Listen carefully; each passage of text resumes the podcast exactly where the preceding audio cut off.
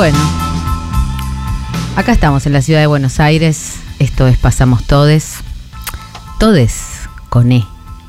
Querida Soledad Acuña. Querido La Rata, porque como dicen que no se puede usar la E, te podemos decir La Rata. Es un meme que circuló y bueno, acá estamos. Esa prohibición que ahora dicen que no es prohibición, ¿no? Porque bueno, pero bien, que bien que en los off the record antes de lanzarlo decían vamos a ir a prohibir este desquicio, este lío que se armó en las escuelas. Y que la verdad que sí es un lío, es un lío hermoso el que se armó y que se viene armando hace rato porque en las escuelas donde las nenas y los nenes iban siempre separados, empezaron a aparecer identidades, empezaron a aparecer niñes que no se reconocen ni niñas ni niñes y lo pudieron decir y pudieron ser reconocidas por sus docentes. Y hasta, bueno, hubo quienes pidieron su DNI con un género distinto al asignado al nacer, pero sobre todo hubo ese reconocimiento en niñas de todas las edades de que el universal masculino no nos integra a todos, no nos contiene. Y las niñas lo dijeron con mucha, este, con mucha claridad. Yo me acuerdo, mi nieta un día me preguntó, ¿cuándo va a ser el día de la niña, Abu? y este, eso incluso antes de, de, que se popularizara esta incomodidad con el, con el lenguaje, esta incomodidad con la palabra, con la palabra que no nos nombra. A mí este, esta prohibición, que no es una palabra liviana, ¿no? Em, por más que la intenten morigerar, ¿no? Una norma que viene a poner orden en la lengua para que no se pueda más usar la X, la arroba, o la E para comunicaciones, para hablar con los alumnos. Es, es una incomodidad que viene ya este, instalándose en las escuelas y que no casualidad se instala con más fuerza después del periodo de pandemia. Porque después del periodo de, después del, bueno, más que de pandemia, porque todavía estamos en ese embrollo, sino después de los años que de aislamiento o de distancia social. En esa distancia social hemos perdido bastante, hemos perdido bastante de empatía, hemos perdido la energía del cuerpo a cuerpo y la estamos recuperando lentamente.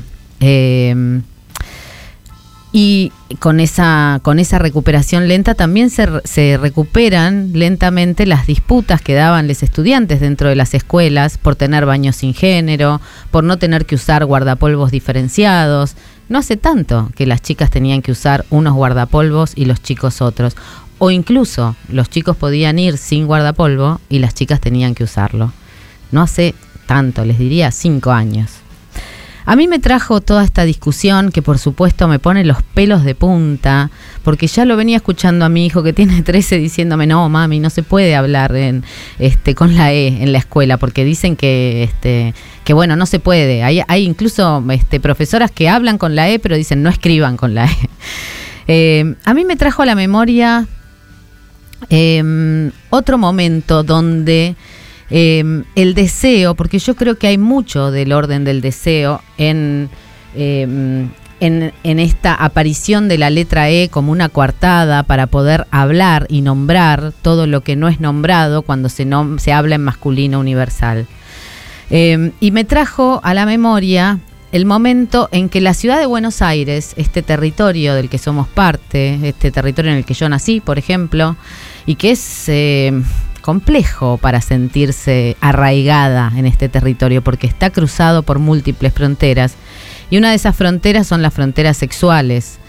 Lo, hay un libro de Leticia Sapsay, socióloga, muy interesante que se llama Las fronteras sexuales y que lo fui a buscar porque me trajo la memoria ese momento en que la ciudad eh, empezó a hacer su propia normativa, ¿no? Este famoso código de convivencia urbana. Esto fue en 1998. Y este, no se rían, sí, feminismo de 1998. Y no, no en vano, no en vano, porque en ese momento, eh, cuando se hizo el código de, convivencia urbana, lo que primero que se sacó, digamos, o, parte de las cosas que se sacaron fueron todas las normativas, los edictos policiales que perseguían el trabajo sexual. ¿No? Esto escándalo en la vía pública, este, oferta sexual, mm, este, y falta de pudor, no sé, un montón de, normativas que estaban destinadas a perseguir a trabajadoras sexuales eh, sin nombrarlas, pero que posibilitaban la extorsión policial, la persecución, el encarcelamiento, sobre todo un especial ensañamiento con este, las trabajadoras sexuales travestis. En ese momento, eh, donde, donde se, quiso regular, ¿no? O sea, se empezó una disputa muy grande entre una figura eh, que los diarios eh, llamaban en, en singular y en masculino, el vecino. El vecino no puede tolerar que en las calles de Palermo su calidad de vida se degrade porque hay travestis, ¿no? este vecino tiene derecho a vivir en paz. ¿Y qué es ese vecino? ¿Qué tecnología produce la palabra vecino? Inmediatamente, como si fuera una fábrica, vos decís vecino y te aparece un señor blanco, heterosexual, seguramente padre de familia, que habla en nombre de sus hijos en masculino, eh, que habla en nombre de su mujer, porque cuando decimos vecina no es la misma tecnología lo que se produce. Vecina te produce una chusma que se encuentra con otras en la verdulería y hablan del precio de los tomates y hablan mal de otras personas. Eso hace el lenguaje. El lenguaje es una tecnología que produce sujetos. Y cuando quieren prohibir la E, la X, la arroba, que podemos después discutir por qué la arroba no y si preferimos la X o la E o incluso el asterisco, eh, lo que quieren es que la la tecnología del lenguaje siga produciendo esa normalidad de la familia heterosexual, del vecino propietario, del que tiene derecho a privatizar la sexualidad y no que no se vea. Puede hacer lo que quiera ese vecino porque para algo es varón, ¿no? Pero no, eh, pero eso tiene que estar oculto. Eh, esa disputa en ese momento particular de nuestra historia hizo aparecer como sujetos políticos a las travestis y a las eh, y transexuales, ¿no? Dicho así, en ese momento. Las hizo aparecer con, con mucha agencia, que es una palabra rara para decir acá, pero con, con mucha voluntad de transformación y con mucha voluntad de existir en el espacio público.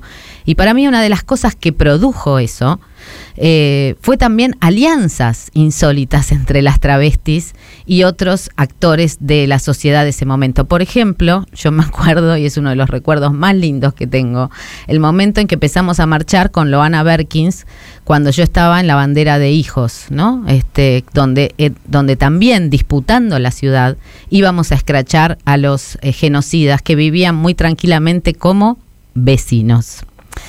Eh, esa alianza que logró que durante apenas cuatro meses la despenalización del trabajo sexual fuera un hecho, este, y aún cuando eh, a fin de ese mismo año, 1998, se dio de baja esta descriminalización, igual no se pudo volver atrás. Las travestis fueron un sujeto social y político y se empezaron a conseguir un montón de de derechos, ¿no? Dentro de la ciudad, incluso antes que a nivel nacional, o sea, la ciudad, esta ciudad de Buenos Aires, que ahora nos está prohibiendo nombrarnos, este, generó leyes de reconocimiento de la identidad autopercibida, generó leyes de unión civil para parejas del mismo sexo, generó un montón de, este, de normativas que pretendían ampliar esas fronteras.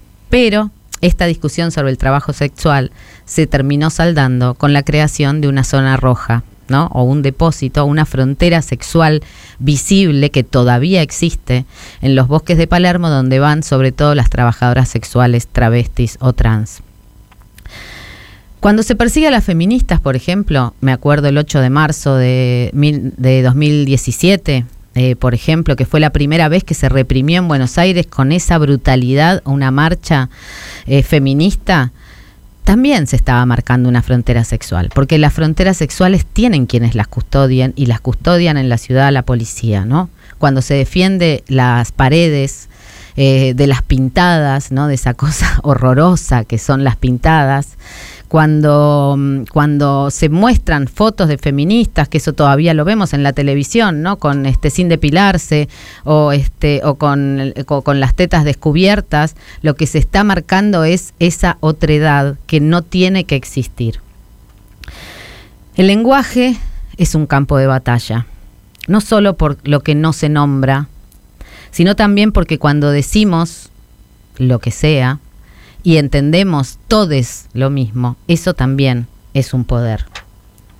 Ese poder, ese, esa producción de sujetos y la negación de producción de sujetos, como el que decía recién, ¿no? ¿Qué, qué, nos imaginamos cuando decimos vecino? ¿Qué nos imaginamos cuando decimos niña? ¿Qué nos imaginamos cuando decimos niño? ¿Y qué aparece cuando decimos mujer o travesti? Y etcétera. Eh, prohibir es también producir exclusión se producen esos sujetos que no pueden ser nombrados, se producen esos sujetos que necesitan una zona donde estar recluidos, se producen sujetos que tienen que estar al sur, en las villas, donde tal vez este, aparezcan empresas multinacionales que digan franchising o digan burger, este, Big Mac y no sé qué más, ¿no? Pero bueno, el inglés no está puesto en cuestión acá. Yo me acuerdo que en el primer programa de este Pasamos Todes, eh, fue justo cuando fue la Marcha del Orgullo, y nombré a un sobrino mm, que tiene ocho años, que se llama Vladi, y que se reconoce como niña y que fue a la Marcha del Orgullo para encontrarse con muchas personas más que le dieran un abrazo para decirle sí, existís, acá estamos. Pero no nos podemos conformar con una Marcha del Orgullo. Vladi quiere ser nombrado niñe, ¿Quién lo va a nombrar? ¿Cómo le va a llamar su maestra? ¿Qué tecnología, qué, este, qué, qué produce ahora mismo cuando yo digo niñe? Una incógnita, una fluidez, algo que no se llega a atrapar porque no sabes si es un niño trans o una niña trans, es un niñe o una niña. Es alguien que se escapa de toda marcación de delantal celeste o delantal rosado. Y eso, esa incógnita, esa incomodidad, esa fluidez que no se deja atrapar, es lo que genera una rabia que la podemos leer en muchísimos comentarios de lectores y lectoras de diarios que podemos este, registrar en la televisión, una rabia que solamente eh, puede nacer del miedo, a mi modo de ver.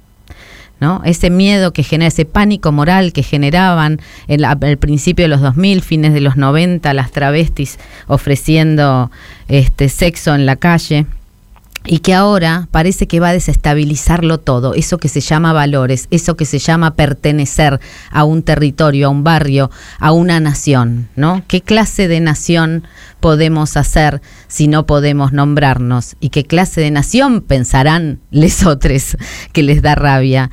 Este, se va a hacer con toda esa gente que no puede ser marcada, que sigue prefiriendo la incógnita. Y nos quieren convencer a veces también de que esto es un problema accesorio, que esto es una cosa, bueno, acá el problema es el frío que hay en las escuelas, es este, la falta de computadoras, por supuesto que ese es el problema, pero no es el único problema. No nos dejemos convencer con otra frontera sexual, porque en todos lados hay niñas. Y además, cuando el pueblo se revela contra la normativa capitalista, como pasó en Chile, como pasó en Colombia, como pasó en Puerto Rico, no en vano, en el último tiempo aparecen expresiones de cuerpos disidentes, desobedientes, que van a manifestarse contra el capitalismo, pero también van a aparecer con su propia identidad en, el, en la protesta social.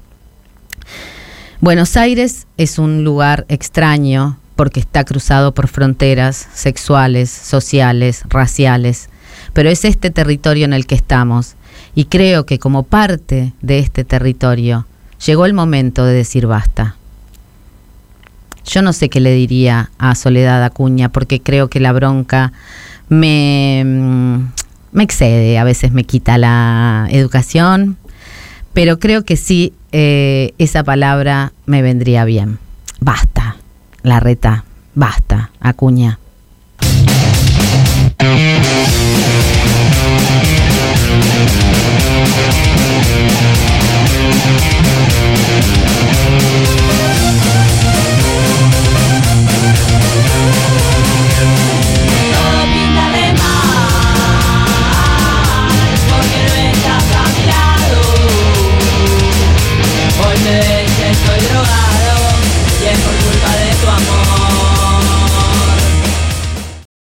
Si nos organizamos, pasamos todos.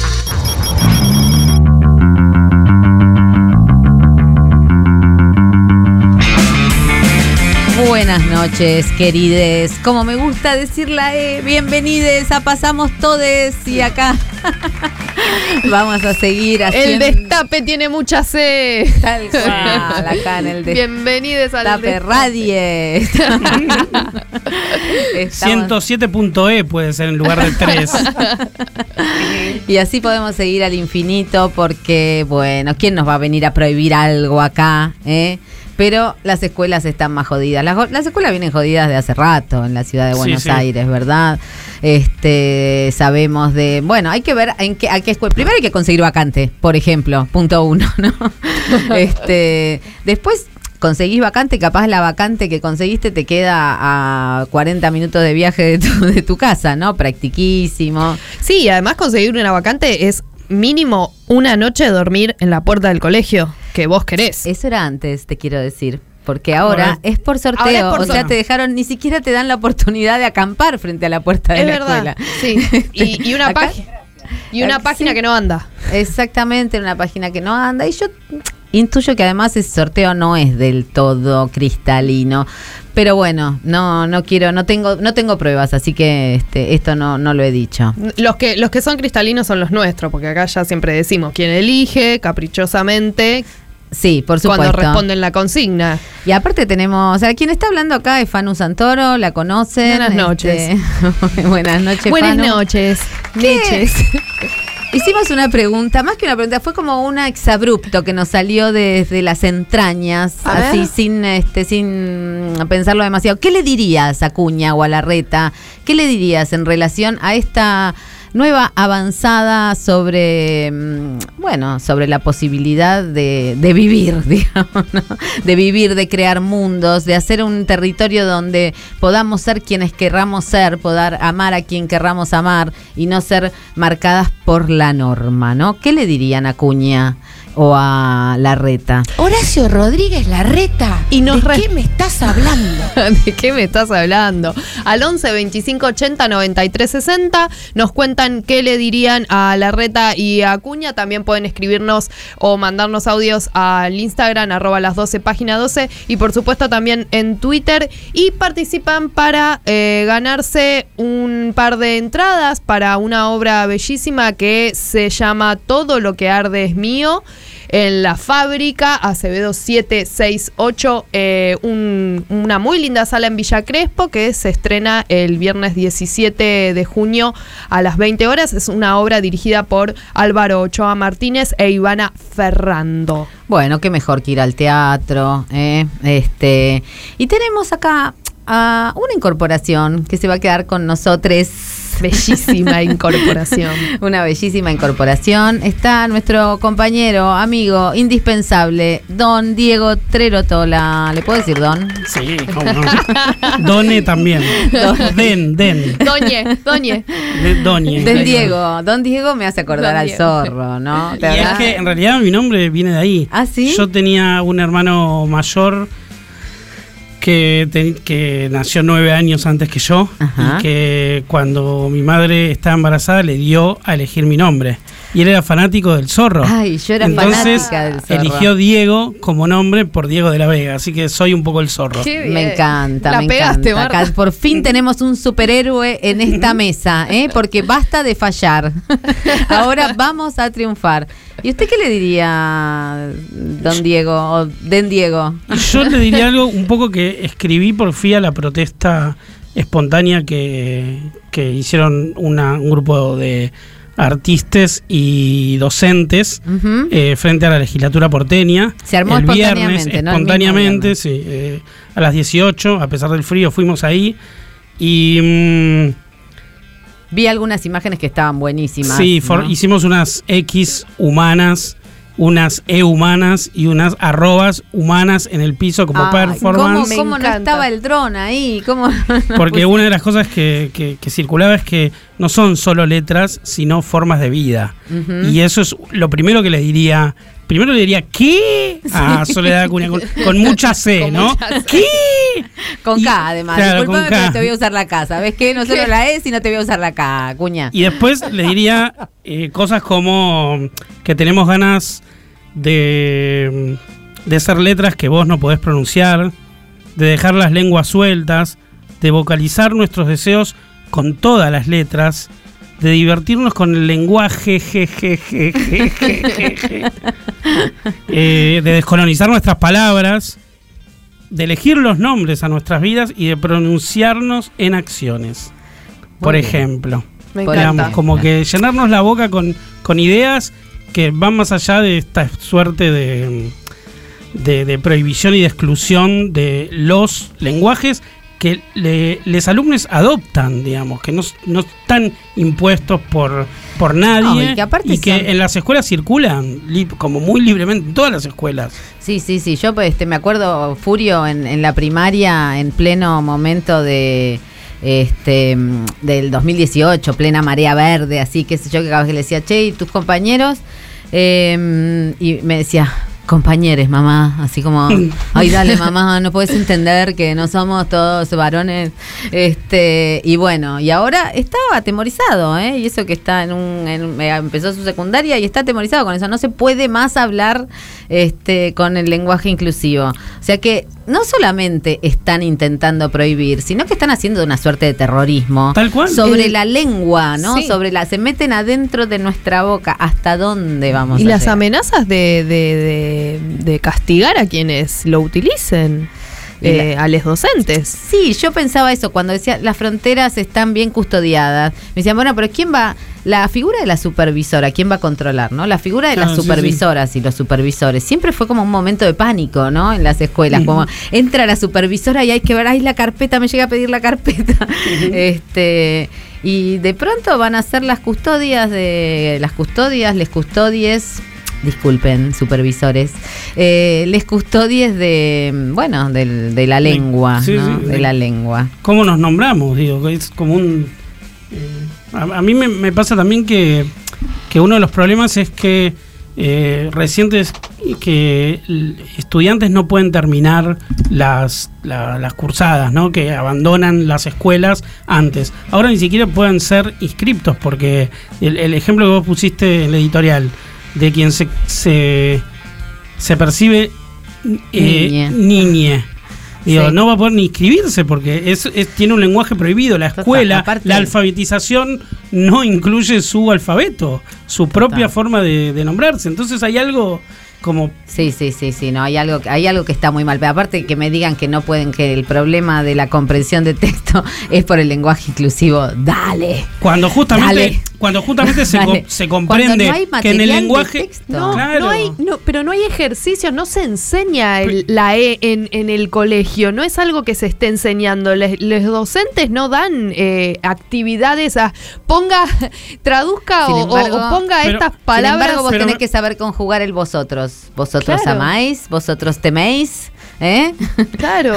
¿Para qué lo usamos? ¿Cuándo? Di- Decime cuándo lo usamos. Pero me parece que, hay- que- alguien que usa la E para descomponer una palabra, el género de una palabra, tiene una conciencia sobre la construcción eh, semántica del género en las palabras, entonces, ¿qué no saben del, del idioma eh, español o, del, o de la lengua castellana? Justamente lo que están teniendo conciencia es que en las palabras se está marcando algo que no quieren que se marque. Hay una, hay una, Que no una quieren que conciencia exista, más profunda, diría. claro. Que no quieren que Que- exista. Bueno, como verán, estamos indignades. ¡Indignades! y este, ¿y usted, Eugen Murillo, también está indignado o, o está muy este, en la suya como para indignarse, está disfrutando de otra temperatura? ¿Qué pasa? No la escuchamos. No la escuchamos, bueno, bueno. otra vez está- será. Cuando esté suficientemente igual. indignade, veremos, ¿eh? Porque acá, acá tenemos. Igual yo quiero decir una cosita. Sí, por supuesto. Cuando dijo el señor Diego Trerotola, le señore Diego Trerotola, Le doñe. La lengua suelta. la lengua suelta, recordé que hay una, una app, eh, no me voy a acordar el nombre de la app, que te da consejos sexuales. Ah, me encanta. En los viajes largos suelo abrirla para, este, es como, Para es como ampliar tu- mirar memes en para- realidad. ¿no? para ampliar tu Entonces hay experiencia. una, hay una hay toda una cantidad de consejos este para hacer el cunilingus, le dicen así, ¿no? ¿Saben lo que es el cunilingus? Sí, por supuesto. Bien, bueno. Si no, Google. No, porque si no, chupada de concha parece más gráfico, es más fácil decirlo. En fin. Se tenía que Y entonces decir. el consejo principal a uno es dejar la lengua suelta. Soledad Acuña te lo tiro, ¿eh? por, por las dudas. Fíjate. Vos fíjate. Bueno, mientras este, calmamos un poco esta indignación, que por supuesto nos calienta un poco este domingo helado de junio, porque los domingos de junio son cada vez más fríos. Vamos a visitar amigues en la voz de Bife, o sea, en la voz y en la música de Bife.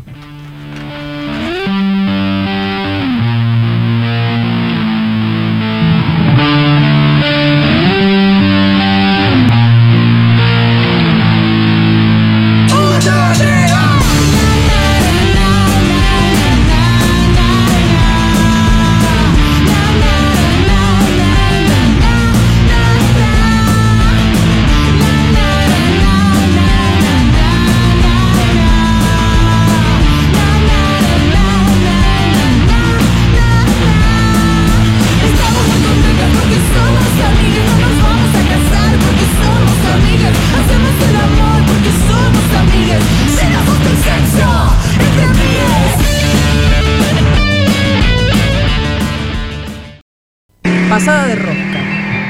Yo, Cristina, pelotudo.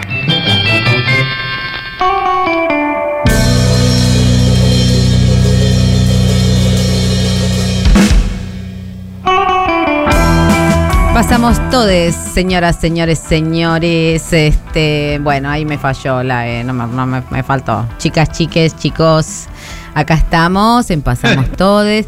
Y este, sí, hablando un poquito de esta locura, del eh, este. eh, acá lo estoy viendo justo la, a la rata en este. En IP dice, estamos sumando una medida más para simplificar el aprendizaje. O sea, es algo que los chicos, las chicas y las chiques ya saben y ellos pretenden este, enseñarles. No, mi amor, no. O sea, justamente si de algo saben les pibis es del lenguaje inclusivo. Pero bueno, también estamos pensando un poco en, en lo que significa un territorio, porque estamos hablando de la ciudad, estamos en esta ciudad, esta medida tiene que ver con este territorio complejo, con este territorio que a veces parece un privilegio según en qué barrio hayas nacido y otras veces parece la extranjería total, ¿no? Cuanto más al sur te vas de la avenida Rivadavia, más afuera de la ciudad de Buenos Aires estás. Y estamos con una invitada especial que nos trajo nuestro compañero Diego Trerotola, a quien Sí. le... Sí, dale. Estamos con Presente, Dani vamos. Ruggeri, que se vino al piso. Es una entrevista presencial. Hola, Dani. Eh, Dani es muchas cosas, es, es muchos barrios también, pero principalmente es el barrio de Lugano, donde transcurre su última eh, producción gráfica, podríamos decir que es una historieta. Porque Gaby es... es de- Va, Gaby, perdón, Da- perdón, No, hablando de bien, sí, Dani. Justamente iba a- Dani. a, empezar a decir que es historietista, Exacto. es profesora de arte, es gestora cultural, es editora también. Wow. Es muchas cosas, eh, por eso digo, es muchos barrios. Y, y el barrio donde transcurre su última historieta es Lugano. Eh, y es una historieta que podríamos decir que no es barrial en el sentido convencional, porque rompe un poco con las convenciones de cómo se representa el barrio. La historieta se llama El Diablo en la Torre 9. Está editado por eh, un sello que es Barro, que es un sello feminista de edición de historieta reciente. Y quería como un poco empezar hablando de cómo, cómo fue esta- trabajar sobre el género fantástico desde lo barrial, porque ese, esa es la ruptura un poco, pensar Lugano no como un territorio eh, del realismo, de, Sí. de ciertas rutinas para representar lo barrial y el territorio, sino encontrar otro lenguaje del barrio. Sí, otras maneras eh, de mostrar el territorio. Bueno, primero, muchísimas gracias por la invitación. No, Un placer, Dani. Un, lujo además en, en- en- entrar y aterrizar para charlar sobre territorios y barrios e infancias en el medio de esta agenda y de este debate que justo además me parece que es como pertinente también. Hay un poco de continuidades que se pueden hacer y algunas conexiones. Y bueno, gracias Diego porque fuiste al hueso de la cuestión del- de, lo que más me interesa cuando charlamos sobre esta historietita, que es muy modesta, es una historieta de 40 páginas, que estructuralmente es una historia de aventuras. Eh, y las historias de aventuras eh, tienen muchas maneras, pero elegí con mucha conciencia que sea una historia de aventuras eh, que tenga la estructura de una historia de aventuras. Y lo que elegí es que el escenario de esas aventuras sea mi barrio de crianza, que es el barrio Zamoré, de, que está en Villa Lugano, que fue un barrio de monoblocks, el más lindo de todos. ¿Y los No- protagonistas de esa...? Y los protagonistas eh, son una banda de cinco niñas eh, que están basados ficcionalmente, por supuesto, porque una vez que llegan al papel eh, la realidad se ficcionaliza, pero basados, eh, los personajes están basados en eh, niñas que fueron amigues míos, eh, hay un personaje que está ligeramente basado en mí misma cuando era chica, porque obviamente tiene un tenor autobiográfico. No me enfrenté con el diablo yo en persona, al menos no literalmente, creo que metafóricamente por ahí, pero no literalmente. Y mm, Y hay algo interesante Sí. en que sea un colectivo el protagonista, eh, de, de la, o le protagonista de esa historia. Y también hay una cuestión muy interesante con, con el género, cómo representar a, e- a esas niñes, porque hay como un- como una disolución, una ambigüedad con los géneros que tiene que ver mucho con también la experiencia barrial de la adolescencia y de las infancias y de las juventudes, digamos. Sí, es interesante porque eh, en general los personajes. Intenté, como decías, esta colectivización eh, que es muy difícil en 40 páginas. Sí. Es muy difícil. Si tenés cinco. Hay dos errores que no son errores, pero dos decisiones que. A mí que mi barrio Monoblogs tenga ladrillos al aire es un gran problema para el dibujante.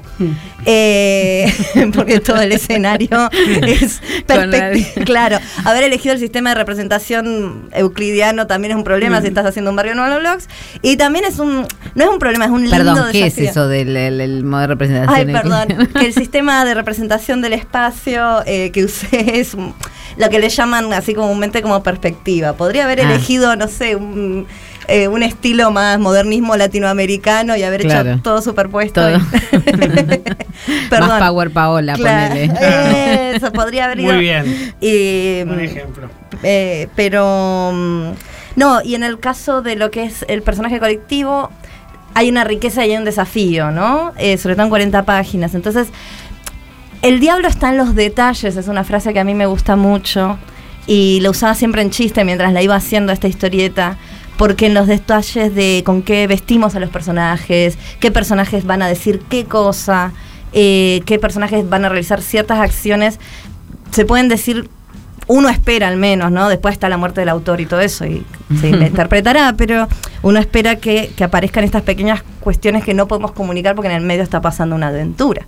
Y Claro. una de las ambigüedades, por ejemplo, fue el personaje de Ru, porque Ru lo, eh, diseñó ese personaje y, de- y nunca, en un- ningún momento me paré a pensar si era nena o nene. Se llama Ru igual que Ru, eh, igual que la protagonista de Euforia de la serie. Bueno, pues se pronuncia Ru, perdón. Que No sé quién me corrigió o lo, o lo escuché en mi mente. No, lo no, no la vi todavía, así que no lo sabía. Acá Mirá lo qué loco, me resulta re loco porque también, bueno, nada. Claro. No, no, no me voy a poner a contar Euforia, pero es re loco porque también es una, una chica que tiene una relación con un, con una chica trans, digamos, donde hay una cuestión de género. Perdón, volvamos al. No, maravilloso. Eh, Ru es, eh, de, de los cinco personajes, es la persona que claramente en ningún momento me ocupé de definirlo porque nunca, nunca lo sentí necesario. Y en un punto empezó, y más que no sentir necesario, y por lo tanto quedó en indefinición, porque eso no hubiera sido una buena decisión, me parece, narrativa y hasta con perspectiva de género. En un momento activamente dije, Ru es un niño. Y eso es, eh, porque Claro. ahí es donde más cómodo estaba el personaje. Sí, y eso es una Eh, intervención muy interesante porque en, en general los libros de historietas que pueden tener un perfil eh, para niños, niñes o adolescentes, eh, generalmente son muy binaristas, muy eh, hay libros de, de ilustrados o, o historietas para niños y son como siempre un tipo de perfil de Sí. historias de personajes masculinos y para niñas y tienen está siempre Hay una paleta de colores, hay un tipo de línea, hay tipos de relatos, ¿no? Claro, sí, sí, tal cual, tipo de colores incluso, digamos. Eh, uno va a las jugueterías y el sector de va- de varones y de mujeres, Sí, y en los libros de historieta eso se replica mucho, esa suerte de binarismo eh, extremo. Y ese libro rompe con todo eso, digamos. No solamente con el personaje de niña, sino en, creo que la, la cuestión de cómo viven eh, el género eh, cada personaje es bastante fluida y eso es interesante. Sí, vos sabes que hay algo interesante, me pasó con varios de los personajes, eh, digo los personajes por, por personajes, pero Sí, digo sí. les personajes, que con, con Ru, por ejemplo, considero un triunfo que muchas veces alguno decía, este nene, otro es esta nena, no terminé, y dije, ay, se- quedó, la- quedó esa ambigüedad plantada, ¿no? Como, y esa, y esa comodidad, porque también, porque el relato es de aventuras y tiene 40 páginas. Lo importante es que tienen que vencer al diablo. Claro. ¿Entendés? Y lo demás sucede alrededor en los detalles. Pero lo importante para ellos es que le tienen que robar fruta al diablo. Y el diablo vive en la torre 9 del edificio. Entonces, Es que de- las frutas del diablo deben ser las más sabrosas. deben ser ¿verdad? sabrosas. sí. Esta vez son nísperos. brillan. Ay, los nísperos, qué rico, muy ricos, ¿o no? ¿Y cómo, puedo preguntarte Sí. cómo es vivir en Lugano? ¿Qué, qué tipo de, de- de- de territorio es? O sea, ¿vos creciste ahí en Lugano? Sí, yo nací, crecí, pasé también mi adolescencia y todavía vive ahí mi abuela y mi tío, así que voy Vas muy de seguido. visita. Claro. Eh, primero, los viajes en colectivo siempre son muy largos. Larguísimo, sí, yo viví en Flores, así que puedo dar, dar fe. Porque me gustó la clasificación que vos dijiste eh, al sur de Rivadavia. Porque mm, eso es como un. Primero, una primera lección que uno ha aprendido de dar vueltas por la ciudad en la adolescencia es siempre saber dónde está Rivadavia. si siempre sabes dónde está Rivadavia, Estás nunca, no jamás te- te vas a perder. Y siempre saber que vos sos del sur de Rivadavia, en muchos planos también te va a ayudar. Eh, y yo no- Lugano es un barrio muy grande que está compuesto por muchos territorios distintos. Entonces Claro. yo realmente solo puedo pensar y hablar en términos de cómo es vivir en un barrio de monoblocks de Lugano o crecer en un barrio de monoblocks de Lugano. Y específicamente en Zamoré, porque hay una cosa también que es muy eh, tribal, barrio a barrio, que es las características intrínsecas y las identidades que se arman y se construyen monobloc a monobloc. Eh, no, eh, perdón. Sí, sí, sí, sí. Y en mi caso es eh, todo es gigante en Lugano. Esa era la sensación que yo tenía cuando era Claro, chica. Todo total. era gigante. Como es mirar para arriba y ver esos edificios imponentes. Y yo iba al dentista a Lugano 1 y 2 y Lugano 1 y 2 era un muro, Total. un muro posapocalíptico de ventanillas. Y después tenías el parque indoamericano cuando todavía era un- una pampa. Claro, Y la torre del parque de la ciudad, y el cementerio de autos, y el Jumbo Parque Brown, y era todo, todo gigante. ¿no? gigante. Y Es a como la vez- experiencia vertical, del barrio vertical, ¿no? Porque el barrio a veces se piensa como casas bajas y como ori- muy horizontal y la ciudad como vertical, pero ahí eh, Lugano tiene Sí, esa un especialidad de barrio, barrio de- vertical. de edificios. Claro, Sí, de, de gigantes, Sí. como dice. Y hay una cosa como del, eh, me gustan las pelis eh, de- sobre realismo. Eh, eh, que Soviéticas, sí, ¿no? soviéticas, porque te muestran esos barrios monólogos que están hechos con los mismos planos. Y hay- hay- A mí lo que me alucina siempre de esos barrios es también la posibilidad de vista, porque digamos, este, hay sol toda, o sea, no los, no los pisos más bajos, pero tenés la posibilidad de subir y, y- y mirar a lo lejos. Y cuando hay un, un espacio como el indoamericano, Uf. Se puede ver el atardecer, por ejemplo, ponerse en el horizonte o no. Era muy raro decir estoy en la ciudad, vivo en un edificio, pero al mismo tiempo me comen los mosquitos. Nosotros, eh, Zamora está caracterizado por tener mucho jardín y mucho parque. Depende qué torre, el estado de esos jardines y parques era distinto. La torre 1 tenía por ahí eh, eh, las señoras que se mudaron antes y los jardines eran muy cuidados y eran las señoras más mala onda con los chicos. y cuando ibas llegando a las torres más nuevas, llegabas a la 12 y la 12 ya era todo. Ya era tierra, Sí, el, claro. el famoso potrero. Dani, quería preguntarte eh, cuándo arrancaste a, mm, a hacer fanzines y cómo es esta experiencia de llevarlo a las aulas, ¿no? De, de, de- de- de compartirlo con los docentes y qué, qué, qué resultados eh, hubo en le- les chiques. Bueno, gracias por la pregunta porque es un convite muy lindo que uno puede hacer. Eh, empezar, eh, más allá de que obviamente en la niñez ahí eh, en, en el barrio hacía, hacía estas re- falsas revistas, ¿no? Esta, esta cuestión de la autoedición en un punto está presente desde temprano en muchos de nosotros. Eh, oficialmente empiezo a, los a los 19, 20 con una editorial que fundamos híbrida, muy loca, llamó Panza Comics, que le dimos muerte oficial, hicimos un funeral en el 2019. Eh, Y en los en todos estos interín de años, también organizando lo que es la Feria Dibujades, en, eh, que es una, mm, una feria y un encuentro de, de fanzines, vas viendo cómo es un fenómeno cultural, cómo se constituye como un fenómeno cultural, que viene de mucho antes, pero que en los últimos años, por un montón de factores, no, no vamos a entretener eso, pero por porque me va a salir la capacitadora docente de, de adentro, pero por un montón de factores explota. Eh, uno tiene una vista privilegiada cuando organizas ferias, cuando estás fotocopiando, cuando estás ahí haciendo y viendo lo que se hace.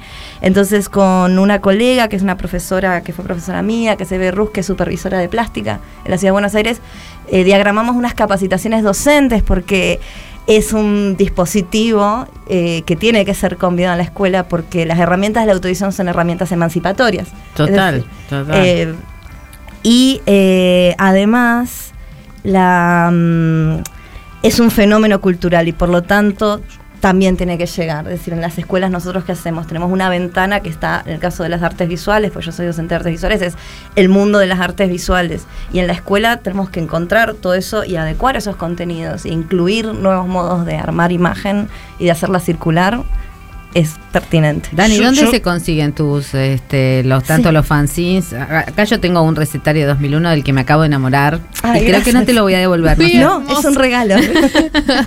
Les quiero decir algún, un, puedo decir una receta, por ejemplo. Comida de verano, arroz más papas. Me encanta. Muy 2001. Me encanta. o muy 2022. eh, estamos muy Todo 2022, vuelve, todo vuelve. todo vuelve. La Eh. materia prima universal, mostacholes más aceite, ¿eh? es lo que voy a comer cuando vuelva a casa. Es, eh, Ay, me acabo de acordar que no le dejé comida a mi hijo. Bueno. Ese, ese cine es particular. mala es- madre. ese es autobiográfico. Me acordaba de todas las recetas de cuando tenía 11 años. Y después acá tengo un perro pinche, el perro pinchudo. Ay, es hermoso. Es muy lindo, me hace Gracias. acordar, es como un perro pila este. Adivinaste. Es- es un perro. no lo puedo creer. Adivinaste Ay, la Soy fan de ese fanzine, muy fan del perro Es pinchudo. muy un perro precioso, es muy precioso. ¿Dónde conseguimos estas cositas que yo me voy a robar de inmediato? Bueno, el, el Diablo en la Torre 9 se puede conseguir en muchas comiquerías y también en la tienda online de Barro Editora, que así están las redes, eh, Barro Editora, y ahí se pueden conseguir. Y eh, los fanzines circulan como la mayoría de los fanzines, es decir, a través de la circulación por venta directa o intercambio. Pero cualquier cosa me pueden escribir a mí. Como, de- decime tu eh, Instagram, tu... Eh, sí, es eh, el margen de la hoja, como si uno dibujara en el margen de la hoja. Ajá, ok, el margen de la hoja. Arroba el margen de la hoja. Y para finalizar, yo quiero eh, juntar algunas cosas también que haces que son increíbles, como tu colaboración con el colectivo Feminismo Gráfico, que también editan, hacen muestras sobre eh, mujeres en la historia de la historieta y el dibujo y la ilustración. Y también eh, tu papel en Tricontinental, que es un organismo que ayuda en los sures globales a eh, organizaciones sociales y a cambios eh, sociales y que vos sos ilustrador y trabajás también con la ilustración como forma de eh, producir ciertas revoluciones gráficas, ¿no? Que, también tiene que ver con lo que haces como editora junto a Femimutancia y Mariela Acevedo en eh, feminismo gráfico, digamos. ¿Cómo, qué, qué estás haciendo en estos lugares y qué es... Bueno, gracias Diego por imbricar, eh, porque la vida, vieron que la vida de cada uno de nosotros es poliédrica. Sí, Entonces, eh, se me También cruza- podemos decir rizomática para que sea un poquito más flexible. Ah, sí, me, Más me gusta, curva. claro, sí, poli- claro, multifacética, pero sí, eh, rizomática es, es- es más adecuada. Eh, bueno, eh, Feminismo Gráfico es una editorial eh, que tenemos, bueno, varias cosas proyectadas. Nuestro primer libro editado es Banzai y nuestro proyecto de investigación creo que es una de las cosas eh, constitutivas del colectivo y del espíritu del colectivo, que es la muestra que se llama Nosotras Contamos, que estamos proyectando exhibirla en la Crack Bamum. Muy bien. Sí, en la convención de historietas. que se realiza en Rosario Exacto. en agosto. Así que buenísimo que ya sabemos que va a estar ahí de nuevo, Claro. exponiendo toda una investigación sobre mujeres que contaron a través de gráficas, eh, desde Nini Marshall, que también ilustraba, que hicieron toda una investigación para encontrar los dibujos de Nini Marshall, y eh, hasta eh, historietistas trans eh, Son- contemporáneas, digamos. Es un recorte de 80 eh, mujeres y disidencias historietistas y del humor gráfico y el recorte, la palabra es muy acertada porque hay muchas más. Es medio la respuesta investigativa a ¿qué pasa con las mujeres en la historieta? Ahí está. Bueno, ¿qué pasa 1933 a la actualidad por lo menos? Qué? De todo, pasa de todo, pasamos todos. Muchas gracias, Dani. Te podés Muchas quedar gracias. Sí. si te sentís cómoda este, hasta el final. Mientras tanto, yo me voy a acomodar para escuchar a una de mis ídolas que me encanta. Una de esos temas que te, que te gusta cantar en la ducha. Janis Joplin. A ver, tíralo. Mary Jane.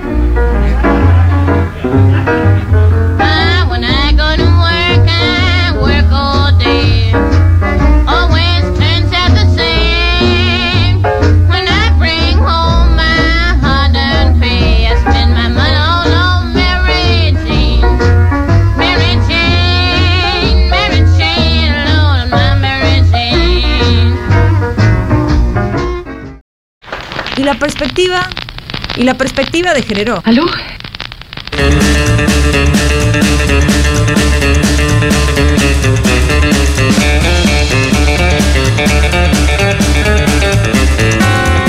Hola, soy Pablo de Flores. Eh, bueno, hace frío, pero en mi imaginación estoy en un lugar de veraneo, eh, probando una cerveza nueva, fresca. Eh, ¿Y qué le diría a esta gente? Le diría que no haya Real Academia Española y que no se puede tapar el sol con un dedo. Abrazo. Qué hermoso, Pablo, qué hermoso. Me encanta desafiar con la imaginación a este invierno. Y citó a. Mantera Feminista, que hizo una obra que decía no haya. Que no haya Real más Academia Real. Academia Española. Y la, la, la rubricamos todos acá, ¿eh? te la firmamos. Que no haya más. Porque también es un homenaje a. mm, Bueno, perdón, a Axel. ¿Te acuerdan? Que dijo. Sí, sí, sí, no sé. Que ¿Qué le salió una aiga, que le salió salió aiga. Que nos bueno, los aigas. Quien anda por la provincia, Que le aiga, va a salir aiga. el aiga más seguido y este bienvenido sea. Bueno, tras 15 años de gobierno macrista barra larretista en la ciudad de Buenos Aires que vengan a decir que lo que dificulta el aprendizaje de niños, niñas, niñes y adolescentes es el lenguaje inclusivo y no el recorte presupuestario histórico y sistemático que han tenido durante los 15 años de gestión, realmente da cuenta de que no les interesa ni siquiera entrar en, en la discusión de- del lenguaje, sino en- en simplemente seguir haciendo gestos de violencia institucional, de neoliberalismo y de precarización de la vida eh, a los sectores que nos quieren con vidas menos admisibles. Así que mm, no es tan complejo el análisis si uno mira el historial de políticas económicas que ha tenido ese gobierno en contra de, de todas las personas que, como alguna vez dijo el expresidente Macri, caen en la educación pública. Muy bueno, cierto. Un abrazo. Ojalá se caigan de otros lados también ellos, ¿eh? Ellos con O. Primero a Acuña le diría ministro, ministro Acuña. Y después desearía que tenga el primer paro hecho por niñes de todas las escuelas Ay, qué hermoso que sería que eso. usan ya Esa hace un imaginación tiempo el lenguaje del- inclusivo mucho mejor que nosotros.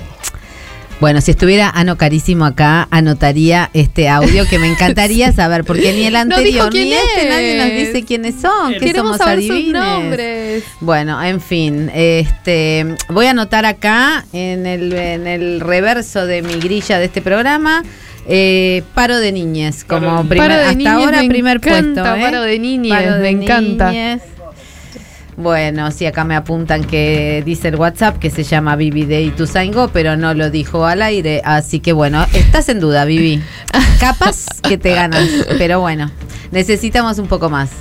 Eh, bien, enojada está la gente, Sí, la sí. gente. Está muy anda, enojada la gente. Y Dani, que se quedó, también tiene algo para decirle a Acuña. A ver. Bueno, una cosa que le diría, no con mucho sentimiento, es buena suerte. Porque buena suerte con esto. Primero, valiente de ustedes subestimar a las juventudes después de dos años de pandemia. Ustedes se olvidan lo que son capaces de hacer los estudiantes de secundaria. Buena suerte. Y luego, buena suerte para también subestimar la capacidad do- de docentes con perfil emancipatorio y aprovechar todos los intersticios posibles en las aulas. Vamos a ver, ¿no? Sí, yo creo que sí. Yo creo que aparte cuando... Yo creo a mí...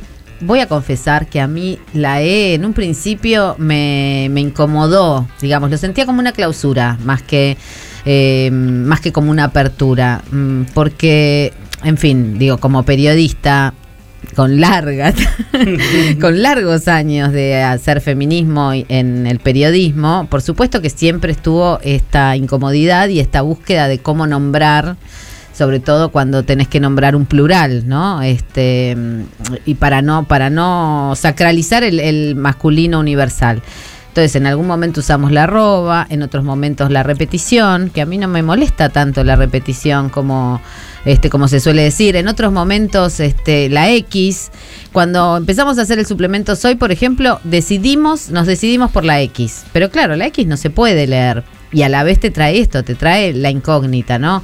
Me acuerdo que Mauro Cabral fue el militante número uno. Mauro Cabral es, es este un varón trans, eh, Activista intersex. activista intersex.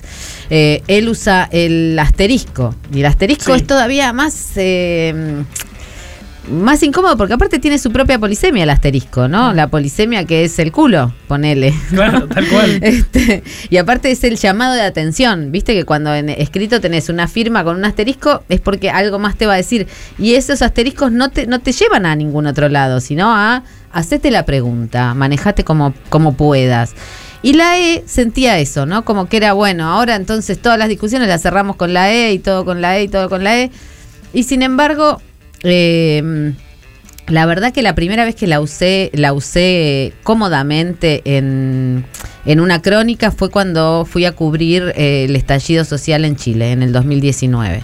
Y era tal la aparición de, de- de identidades disidentes, desobedientes, o sea, la misma puesta del cuerpo en la calle era desobediente. O sea, había gente vestida de superhéroe, había gente haciendo vogue, había gente, este, bueno, qué sé yo, mostrando las tetas, había de todo realmente, ¿no? O sea, las banderas mapuches. Entonces, Había mucha desobediencia lemebeliana, digamos. Total. Claro, Totalmente. sí, sí, sí. Había muchas personas eh, eh, aduciendo eh, ese esa perfo que, que hizo Lemebel con, con, con todos como unos rayos, ¿no? Alrededor. sí, sí, sí, sí. Eh, Las y cómo del apocalipsis. y, y retomando un poco tu editorial, cómo salieron también a la luz todas estas otras resistencias, ¿no? Cómo la- las resistencias LGTB eh, se aunaron a la lucha en contra de eh, eh, ese sistema tan, tan terrible que, que estaba sucediendo en Chile y, eh, bueno, esa rebeldía, esa revolución que sucedió en las calles durante tanto tiempo. Sí, total, pero totalmente. Este, yo creo que no solamente se unieron, más que se unieron, creo que aparecieron con toda su carga, porque en realidad siempre estamos, o sea, siempre estamos, la Sí, sí. los putos, Mm. eh, les trans, eh, las trabas, digo, siempre estamos, ¿no? Estuvimos en el puente Pueyrredón, estuvimos en, este, en los piquetes en Mosconi, estuvimos antes en la Revolución de Mayo, seguramente, ¿no? Que no nos vean es otra cosa, pero digamos, hemos creado colectivamente, y cuando digo colectivamente, digo allende nuestras fronteras nacionales, ¿no? Que son unas convenciones este, de los estados. Eh, hemos creado las condiciones de posibilidad para aparecer en el territorio, en la disputa política y no con estas diferencias entre si son este, derechos de segunda categoría o de primera categoría, ¿no? Sino, este, bueno, como decía Rosa Luxemburgo, queremos el pan y las rosas, este, nosotros también queremos este, existir con las características en las que existimos y queremos eh, tener eh, eh, aulas calentitas. A mí me gustaría saber cuándo Diego empezó a usar el inclusivo. Y mm, en realidad yo me acuerdo que en los 90, en una clase en la UBA de Sociología del Arte, un profesor dijo, no, porque ahora en el feminismo eh, se habla eh, todos y todas. Y él como descubría eso y se lo decía a la clase y yo le dije, sí, en el feminismo, en los movimientos LGBT y Q era como muy, o sea, el inclusivo empezó en ese momento de los 90, que además me parece que el inclusivo está en germen en, el lenguaje de las de las tortas, de los putos que cambiaban de femenino a masculino y que jugaban con ese la loca que se decía a sí mismo en feminismo, pero después cambiaba a masculino, o, o la lesbiana chongo, o no sé, hay, hay como a- a- ahí un momento donde el inclusivo empieza a aparecer antes de que lo llamemos inclusivo. Total, y no está bueno tampoco. La palabra inclusivo no, no Claro. sé si es. ¿eh? Yo- no quiero que me eso hay que incluyan. discutir, eso hay que Ni discutir. que me incluyan ni que No, me claro, acepten porque no. estamos pidiendo permiso a quién. No, totalmente. Es como, bueno, estamos modelando, digamos, un- una materia que nos es propia porque nos habita. Y- estamos modelándola para ensancharla y que no y que nos nombre. A mí me parece muy interesante eh, lo que marcas, sobre todo de el inclusivo, porque hace unas eh, unos meses atrás en- eh, tuve una charla con por una entrevista con el sociólogo Ernesto Mequia y, y él me decía, me corrigió. Ahí cuando yo le pregunté eh, sobre la inclusión a, a los gays en la sociedad, porque él es especialista en, en- en esos temas y es sociólogo e investiga la cuestión gay, y él me dijo algo muy interesante que es yo no quiero ni que me incluyan ni que me acepten, quiero que me reconozcan. Claro, Tal cual, está el tema de que Es la eso. inclusión a veces termina en el asimilacionismo, digamos, ¿no? En esa idea de que se borra. Te tolero, digamos, te banco, claro, ¿qué? Tal cual. ¿Qué me bancas? Dani quería. Es que, perdón, que la clave está en el verbo tolerar. Yo estaba a punto de decirles. es aledaño, que empieza a convertirse en aledaño a el- el- la falacia de la tolerancia, ¿no? Como, Claro. eh, y es interesante eh, recon- el reconocimiento, y, y si no, esta cuestión, como casi empe- vamos a empezar en el debate de reforma o revolución, digo, si no, digo, hablando de Rosa de Luxemburgo. Total, total. Y vamos por la revolución, por supuesto. Y mientras tanto, porque la revolución también necesita un poco de drama y un poco de romance, ¿eh? Este, ¿se acuerdan de Chabela Vargas que tiene esos temas eh, Sentidos. esos temas sentidos, ese ponme la mano ahí Macorina, que no sabemos dónde. Qué hermoso. Qué nombre raro, dónde le pondrá la mano. Pero bueno, ahora, como estamos hablando de territorio, le vamos a pedir a Chabela otro tema. ¿Mm? No soy de aquí, ni soy de allá.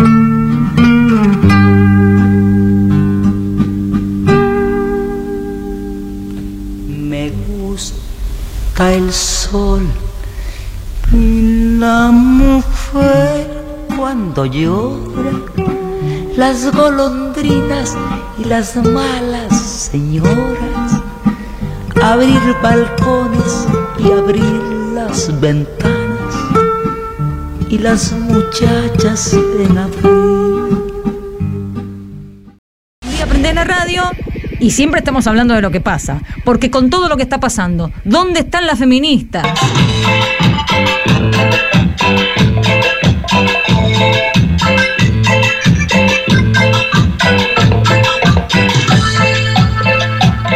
Ya no llego a pagar el no sé qué no sé qué.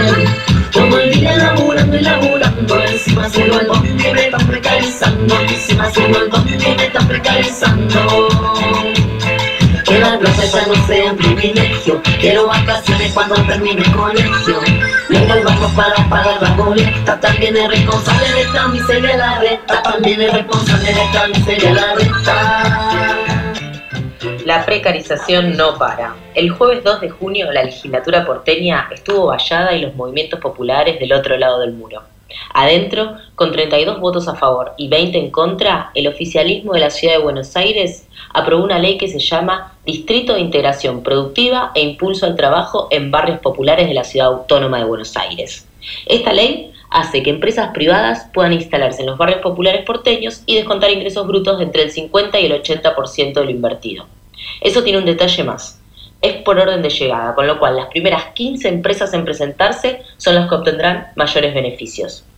Puede ser que las actividades que promueve la ley no sean las actividades que actualmente ya se desarrollan en los barrios y son la principal fuente de trabajo. No, son justamente las actividades que se vienen desarrollando en los barrios y que son la principal fuente de trabajo. En este audio, María Eva Coutosivitis del Frente Salvador Herrera de la CTA, nos cuenta un poco sobre la contraprestación que da el gobierno de la ciudad a los barrios populares. La contraprestación que el gobierno les exige a las empresas que accedan a este beneficio es que contraten un 30% de mano de obra local. Sin embargo, si las empresas acreditan que no pueden contratar mano de obra local porque no está debidamente capacitada, ni siquiera van a tener que cumplir con la contraprestación de la creación de empleo en los barrios populares en donde se instalen. Esto quiere decir que si Pharmacity, Easy o McDonald's considera que los trabajadores del barrio no tienen la capacidad de trabajar en sus empresas, automáticamente están exentos de cumplir con la contraprestación sería, entre remil comillas, el beneficio para el fortalecimiento económico del barrio. Esto está escrito en el artículo 19 del proyecto que hace mención a la empleabilidad. ¿No debería el gobierno de la ciudad tener la voluntad de capacitar a los y las habitantes del barrio si es que realmente tienen en su agenda de política pública la integración social? ¿No debería el gobierno porteño tener algún tipo de iniciativa de apoyo a los negocios locales que ya están funcionando las villas? Preguntas sin respuestas. Lo de los distritos es algo que el gobierno de Horacio Rodríguez Larreta viene haciendo hace rato. Crea distritos con una unidad de negocio. Distrito joven, distrito del vino, distrito audiovisual. Ahora es el turno del distrito de los barrios populares. Rodrigo Bueno, Playón de Chacarita, Barrio Villa 20 y Carlos Mujica. Yo soy Saúl Sánchez, soy comerciante acá del barrio Padre Carlos Mujica. Sí, mira, esta nueva ley que está generando el señor Larreta acá en el barrio Padre Carlos Mujica, eh, va a ser un dolor muy grande para muchos comerciantes que viven sobre de lo que viven, de lo que trabajan, de sus negocios. Usted vive de esto, la gente de feria, ellos le integraron a la gente en las viviendas nuevas, los comerciantes de viviendas nuevas le llegan a poner estos negocios en esa zona. Es una torpeza muy grande lo que quiere hacer el señor Larreta. Y nos habla de una, de una urbanización en la Villa 31, como, nos, como la consideramos nosotros. Eh, sería bueno que en el motivo de lo que estamos haciendo, trabajando con compañeros y compañeras, eh, este hombre piensa un poco y, piensa en los comerciantes chicos, porque como te plazo explicar, esta gente vive de lo que vende. En vez de fijarse que la gente en la calle está durmiendo en la calle, no han sacado un parador, no han puesto una empresa que hace delivery de verdura, comida, no han puesto a la gente como un depósito eh, de mercado libre, y seguimos así, ¿viste? Ellos hablan de una organización al barrio, pero nos están matando. Este proyecto, antes de ser ley, no tuvo ninguna instancia de participación de los vecinos. Se presentó hace tres semanas y en una sesión maratónica el proyecto se trató en tres comisiones. O sea, una ley presentada y aprobada en un mes. Eva nos dice al respecto. ¿Qué nos preocupa además? Que el jefe de gobierno porteño envíe un proyecto a la legislatura sin ninguna instancia previa de participación ciudadana. Este proyecto involucra cuatro barrios populares de la ciudad de Buenos Aires que cuentan con leyes de urbanización que establecen claramente que son las mesas de gestión barrial en las que se deciden todas las instancias de los procesos de reurbanización e integración social y urbana. Una semana después de la aprobación de la ley, funcionarios del oficialismo se pasearon por los barrios con empresarios. La invitación decía lo siguiente. La Subsecretaría de Gestión de Políticas Productivas lo invita a participar de la recorrida por los barrios populares con la finalidad de conocer en terreno las posibilidades de desarrollo urbano y de negocios que ofrece el Distrito Social y la integración de los barrios populares. La primera recorrida por los barrios fue este jueves y estuvo presente la ministra de Desarrollo Humano y Hábitat de la ciudad, María Migliore, apellido con el cual también es conocida la ley, ya que fue una de sus principales impulsoras. María Muñoz, del barrio Carlos Mujica, nos cuenta en primera persona cómo estas políticas del gobierno de la ciudad afectan directamente el sostenimiento de su vida y el de su familia. Soy María Muñoz, vecina de Barrio Mujica, ex Villa 3131 bis.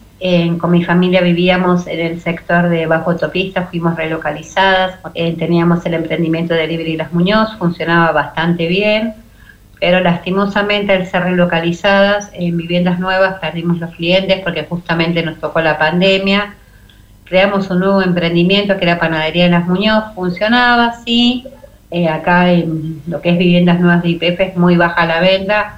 Y si es que llega a ser sustentable apenas te alcanza para apalear las deudas, lastimosamente. Y yo creo que lo que pasa acá en viviendas nuevas es un claro ejemplo de lo que va a pasar en el resto del barrio si llegan a ingresar empresas, si llegan a ingres- a ingresar empresas al barrio, como por ejemplo Pharmacity, Easy, entre otras, porque es bastante perjudicable para los demás comercios, ¿no? O emprendimientos, pequeños o medianos como sean.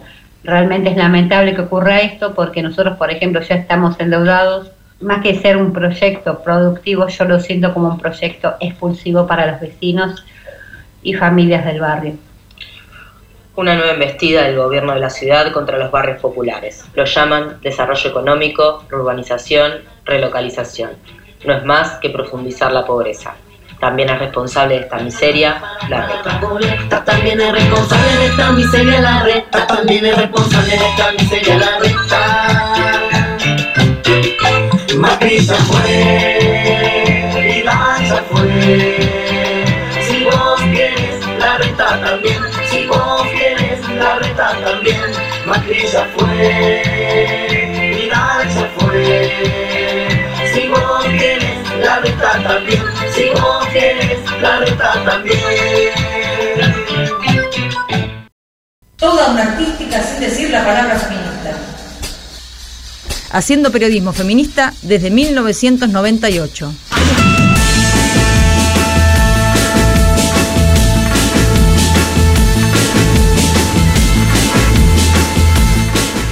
Hola chiques, lo que mm, quería decir, mencionar cosas que por estos días no se está mencionando.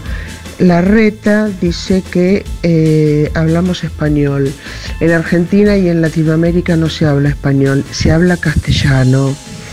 Y después que cuando siempre se refiere al diccionario de la RAE, de la Real Academia Española, eh, pura la. Real Academia Española siempre estuvo dirigida por franquistas. Mira. Eh, No nos estaría extraña. bien que muchos se tomen la molestia Datazo. de leer el diccionario de la RAE. Hay muchos términos que no están y, eh, Y hay eh, muchos que otros sobran. tienen un significado que le da la RAE que son más o menos del siglo V. Por ejemplo. Eh, así que nosotros hablamos castellano y que es una lengua mucho más rica y mucho más fina que el español. Y de hecho, en, en centros de estudios de, del Espeques, eh, la lengua es castellano, no es español, así que ni siquiera sabe eso. Y que mejor se preocupe el Estado, las condiciones en que están las escuelas, los colegios, los sueldos de los maestros eh, y todos los techos que se vienen abajo y la mala alimentación de los chiques. La para alimentación, todos. qué tema, ¿no? Comedores, Qué la- tema. las viandas de los comedores escolares son un desastre. Sí, totalmente, totalmente. Puro hidrato de carbono y nada de verduras.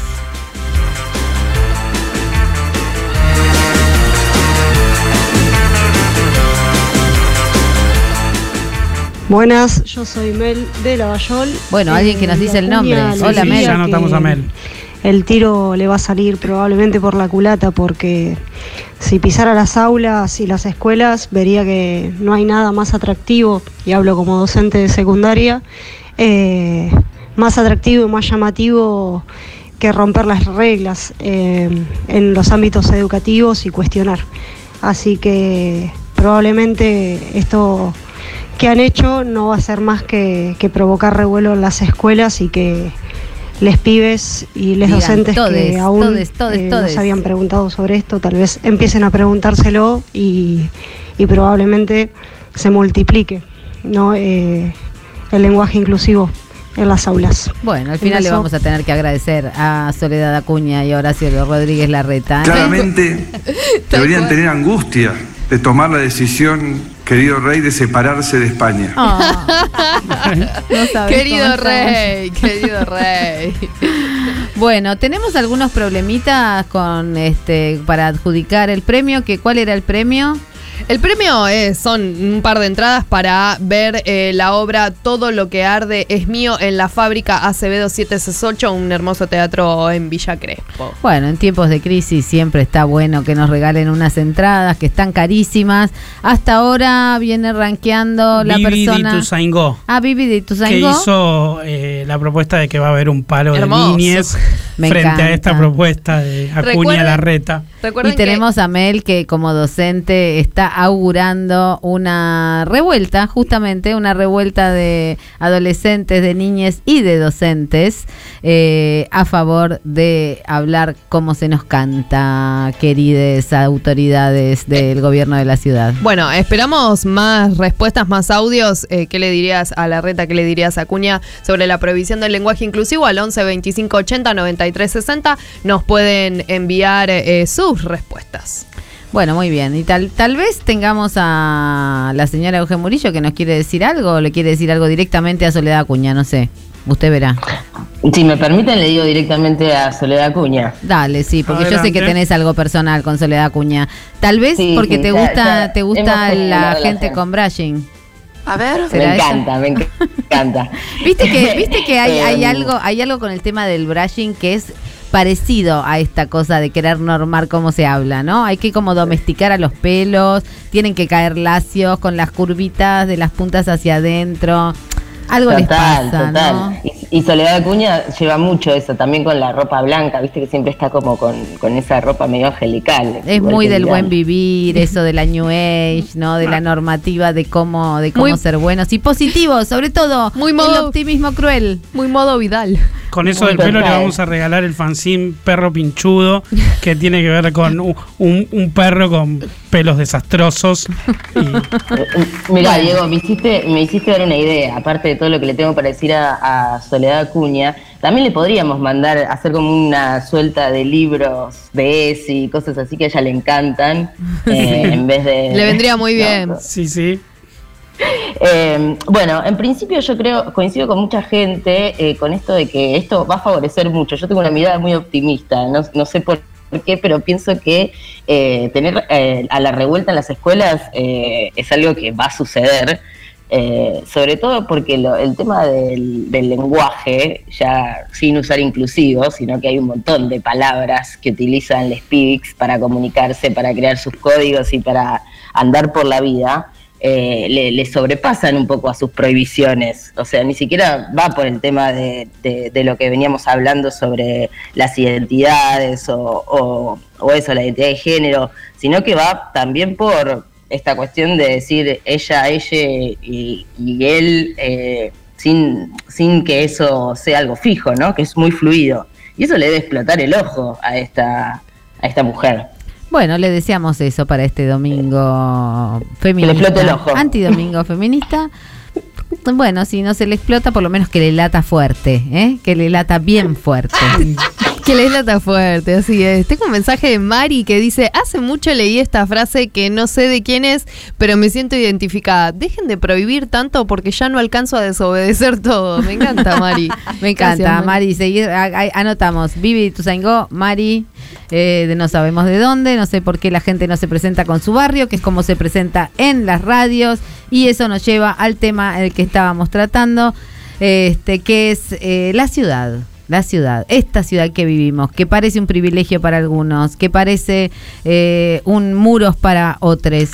Eh, y que no, no en vano, digo, esto de la prohibición del lenguaje inclusivo no está aislado de otras cosas que suceden, ¿no? Y que venimos advirtiendo con muchísima preocupación, no solamente acá, sino en buena parte del mundo, ¿no? No en vano eh, se está yendo para atrás con, con la posibilidad de abortar en Estados Unidos, por ejemplo, o en Italia, digamos que tienen ley de aborto desde los años sí, 60, sí. sin embargo, hay en este momento un 80% de objeción de conciencia. ¿no?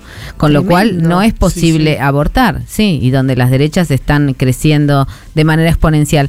Las derechas tienen a los feminismos como un blanco eh, fijo, ¿no? Este, apuntan contra las feministas y apuntan contra los movimientos LGBTIQ más, eh, porque, bueno, porque esas desobediencias no son solamente individuales, no es un cuerpo solo lanzado a la calle, sino que hacemos comunidad cuando estamos cuando tomamos la calle, hacemos comunidad cuando nos encontramos, hacemos comunidad para desobedecer lo que nos imponen y este Y hacemos comunidad cuando decimos todes. hacemos comunidad cuando decimos todes.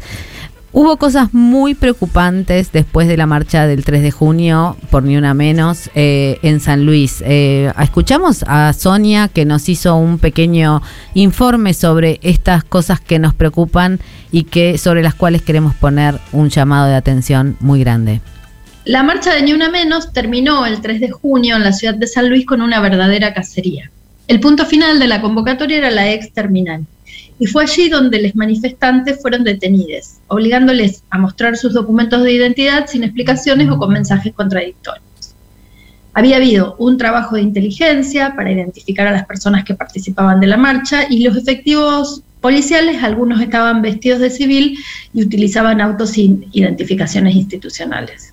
Todo esto suena un poco aterrador, pero así lo denunciaron las diferentes organizaciones que participaron de esta marcha, que dijeron a través de un comunicado que estas acciones les recuerdan a la última dictadura cívico-militar eclesiástica. Recordemos además que este año San Luis será la sede del Encuentro Plurinacional de Mujeres Lesbianas, Travestis, Trans, No Binarias e Intersex. En esa marcha, dos jóvenes del colectivo LGTBIQ fueron llevados a la comisaría primera y estuvieron varias horas, fueron soltados a la madrugada por presión de quienes se movilizaron.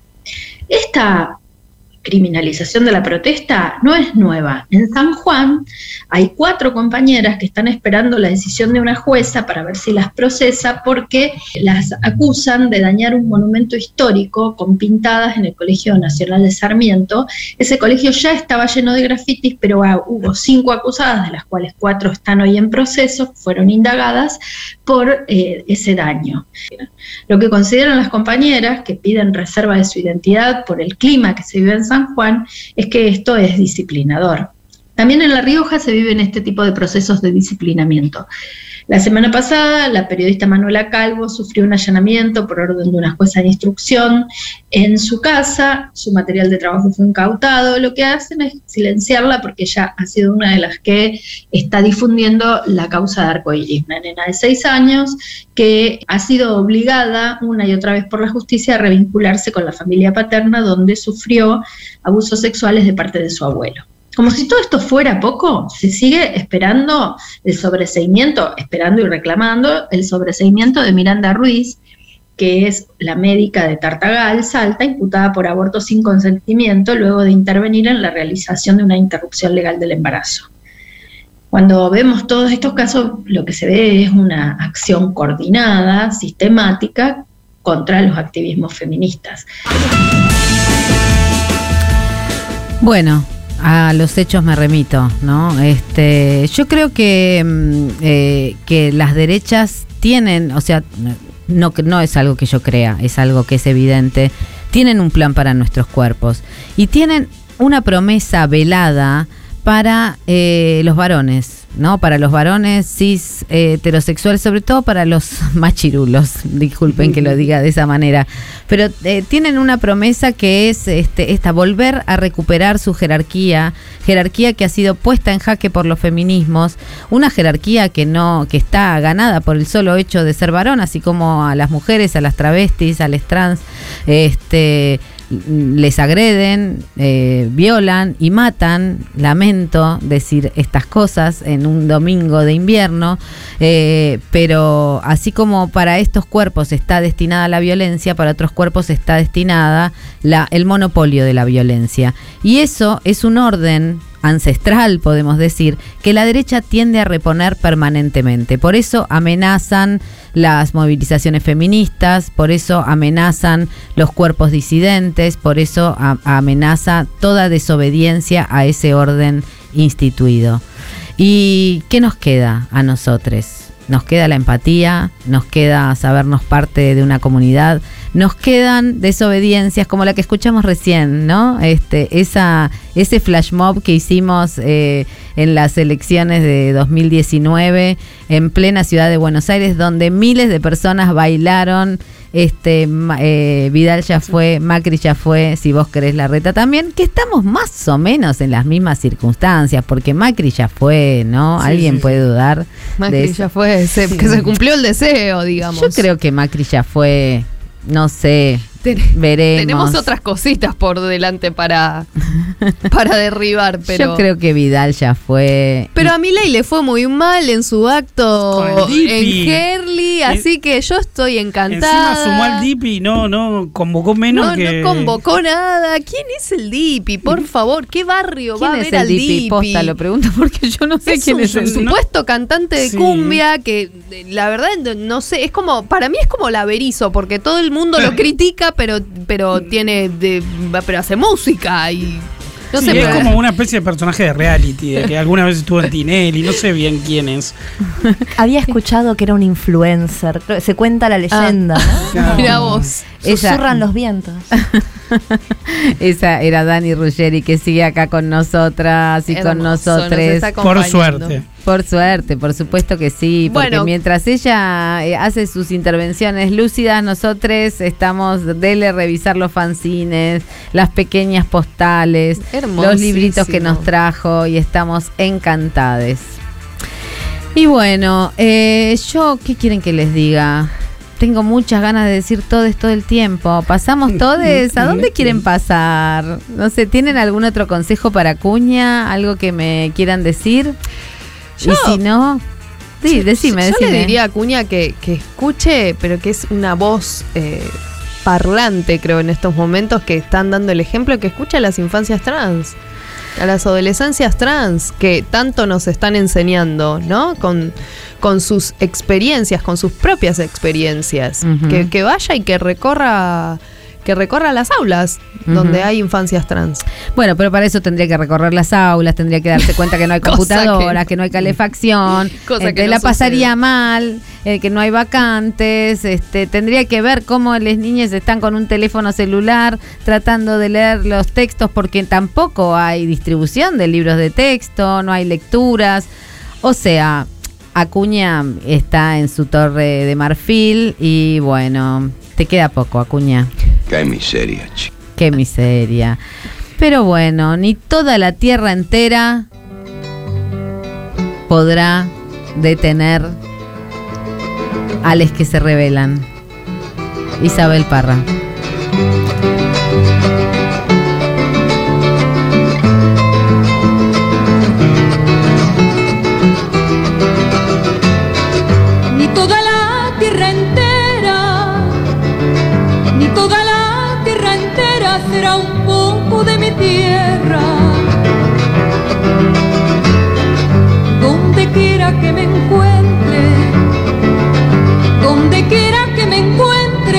Siempre pasajera. ¿Dónde están las utopías? Pasando el siguiente pueblo.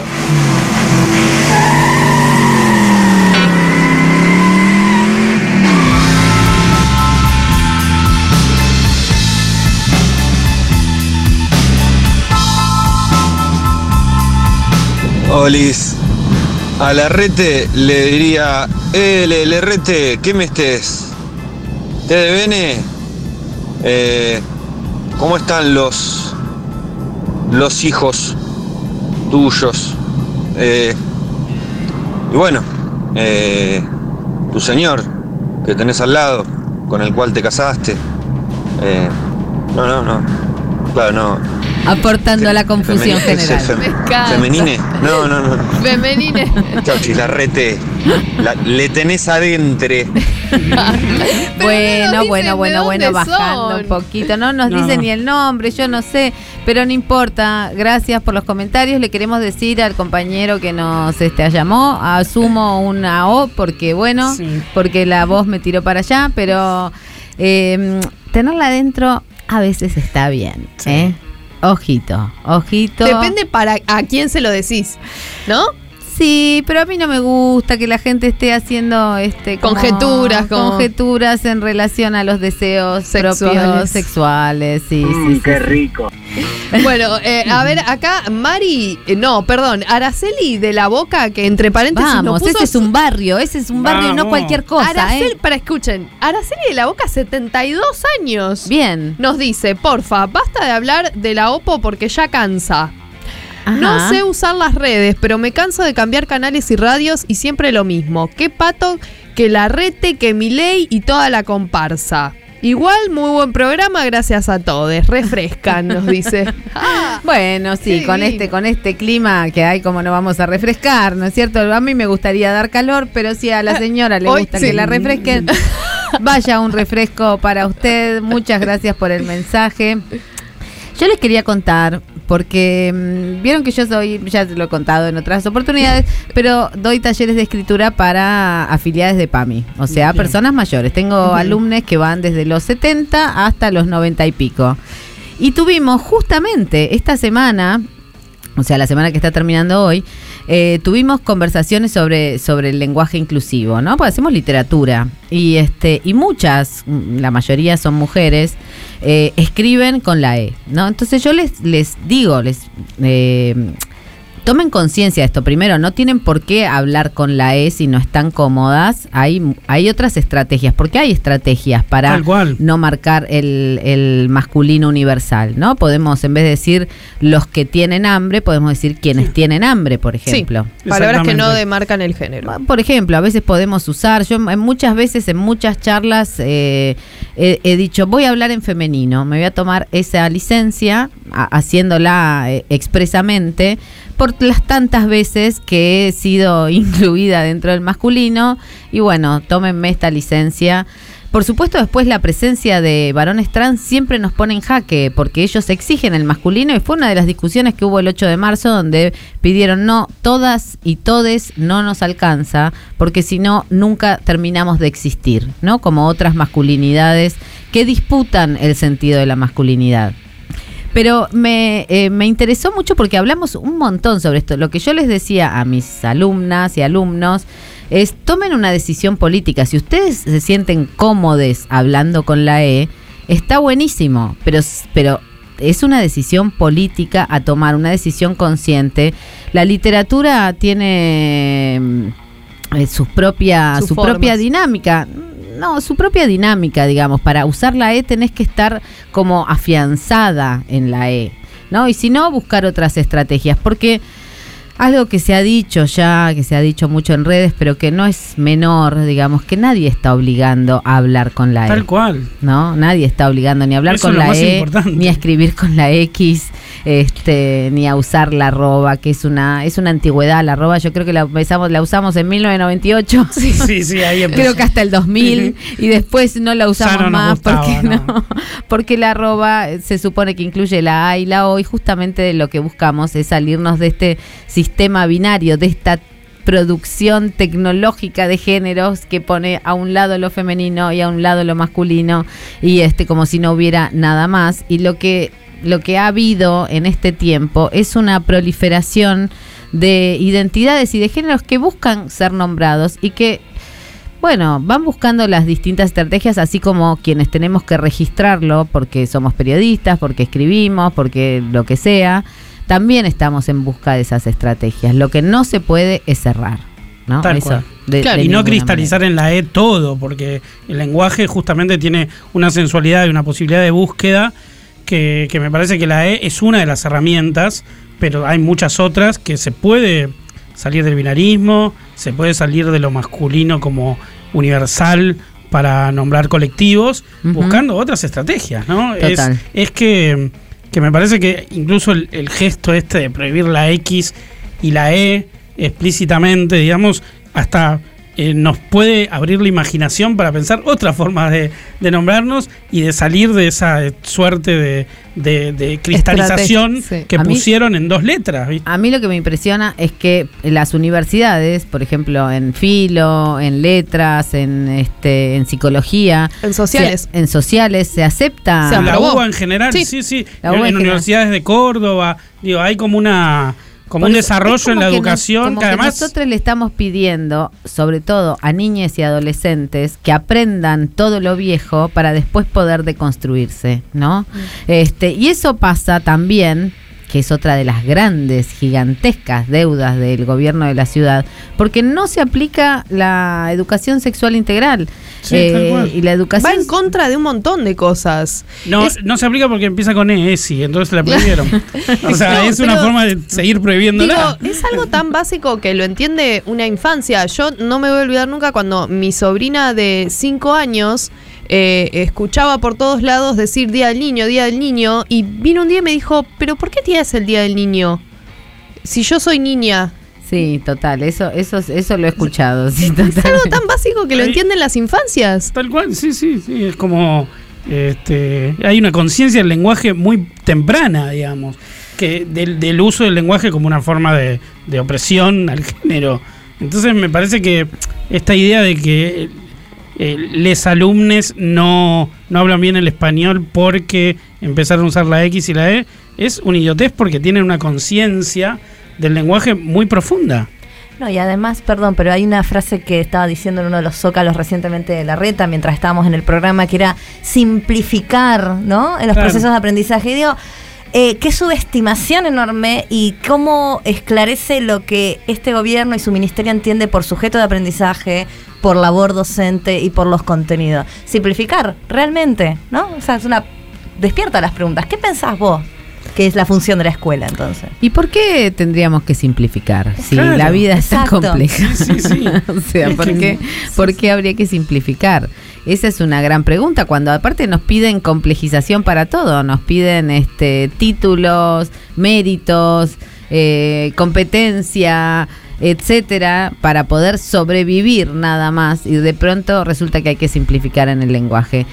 De todas maneras, estamos acá, en este territorio, con esta gente que nos gobierna. Tenemos algunas responsabilidades en relación a cómo nos gobiernan. Y este. Y a mí me gustaría saber, digamos, yo dije ya que mi arraigo es, es complejo, porque bueno, siempre he estado en tránsito por las razones que no voy a rememorar en este momento.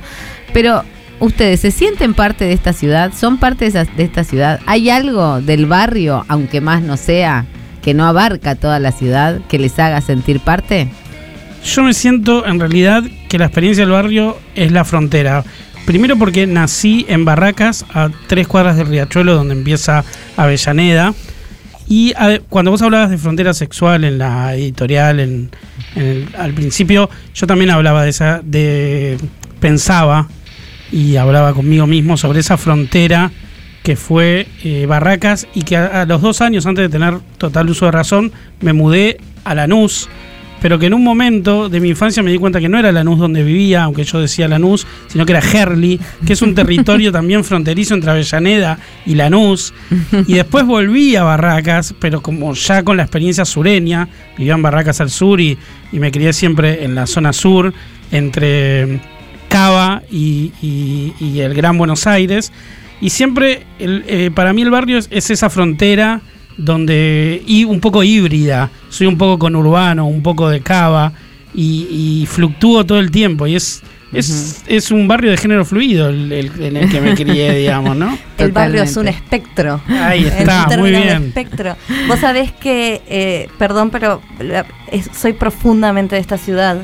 Mi mamá tomó el 50 con mi abuela hasta la para ir a parirme a la maternidad Sardá. Es decir, yo nací en Parque Patricios sobre un bondi, no digo yendo en bondi. Eh, me crié en Lugano, estudié en Mataderos y ahora vivo en Once. Once, por ejemplo, más que un barrio es un estado mental. Digo, total, total. Ahí, hay un libro de Pía López que en general nos siguen de- a este programa eh, que se llama La Reina de Once, creo, ¿no? Sí, la, La reina, Reina de Once. Es que Once es, este, bueno, como todos los lugares de- que tienen estaciones de tren, y este es un- una conexión con el oeste, ya sabemos que en el oeste, en el oeste está el ajite, ¿no es cierto? Mañana voy a estar en Morón para la gente de Morón. ¿eh? Mañana voy a estar conversando con Mónica Macha a las más o menos las 15 horas. Sé que no es un horario muy popular, pero ahí estaremos. Este, mm, bien. Eh, las- la, la estación de tren es un aquelarre, ¿no? Y 11 es un aquelarre por demás. No hay manera de recorrer 11 sin querer comprarte todo. Sí, sí, sí, sí. Todo suena y todo tiene una sensualidad en once que es increíble. La cantidad de estímulos. Y tiene algo que tiene la ciudad de Buenos Aires, que es eh, este cruce de muchas migraciones, de muchas identidades, donde podés saborear, este, qué sé yo, tequeños, eh, quepes, eh, mm, no sé, ¿cómo se llama? baklava. Las baclavas, por supuesto, la sopa paraguaya, la chicha morada, todo eso se puede saborear en la ciudad y sobre todo en los barrios populares. Y pienso, ¿por qué nos van a poner un McDonald's encima de la chicha morada? ¿Por qué nos van a poner un McDonald's encima de los este, ajís picantes, ¿no? Que se pueden que se pueden conseguir, por ejemplo, en el playón de Chacarita donde militamos hasta hace muy poco este mm, digo, esto es lo que, cuántas cosas pienso han pasado a la oscuridad. Retomando un poco lo de las zonas rojas, ¿no? Cómo Sí. las fronteras sexuales han pasado a la oscuridad, a, a la oscuridad y, y no es que no es que sea peyorativa en relación a, a lo oscuro, pero sí, eh, digamos, esas cosas que antes se veían. Vos hablábamos a, temprano, Diego, el Gire por por Santa Fe y Pueyrredón, cual. por ejemplo. Ahora se construyó toda una cultura puertas adentro, de boliches, de pubs y, y esa especie de, de capitalismo LGBTIQ de, con entrada para pertenecer a una comunidad de un boliche. eh, terminó sacando, y otras tecnologías también obviamente de levante más contemporáneas, terminó sacando a la, a la cultura LGBTQ más de la calle, ¿no? De la calle, Desapareció el giro callejero. Eh. Había como una sensualidad y una visibilidad que se fue construyendo cuando no había otras visibilidades en los medios, que desapareció totalmente. Incluso ideas de comunidad que aparecieron en, en- en la vía pública que ya no existen. Códigos perdidos, letras también perdidas y lenguajes perdidos. Bueno, actitud calle, dice acá. Yo creí que Malena D'Alessio estaba en actitud María Marta, pero bueno, han pasado como 20 años desde actitud María Marta, ¿verdad? Así que ahora Malena en actitud calle nos va a rapear algo que tiene que ver con los de abajo.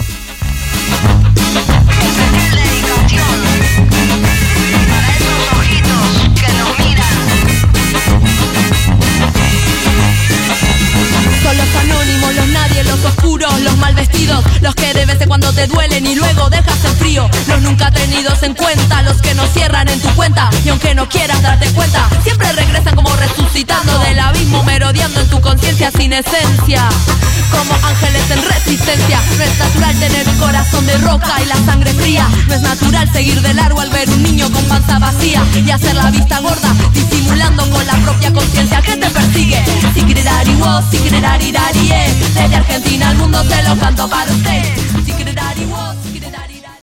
Y acá estamos, Pasamos Todes, con esa música que sí calienta el cuerpo, calienta el espíritu. Nos dan ganas de comer cosas ricas, de comer arepas, de seguir Qué buscando rico. cositas, eh, Ah. tacos. Sopa paraguaya. Qué Ay, la sopa paraguaya. Sopa paraguaya. A mí me desconcertó mucho la sopa paraguaya porque yo esperaba una sopa, ¿no es cierto? Y eso es como una tarta, loco. Es como una humita.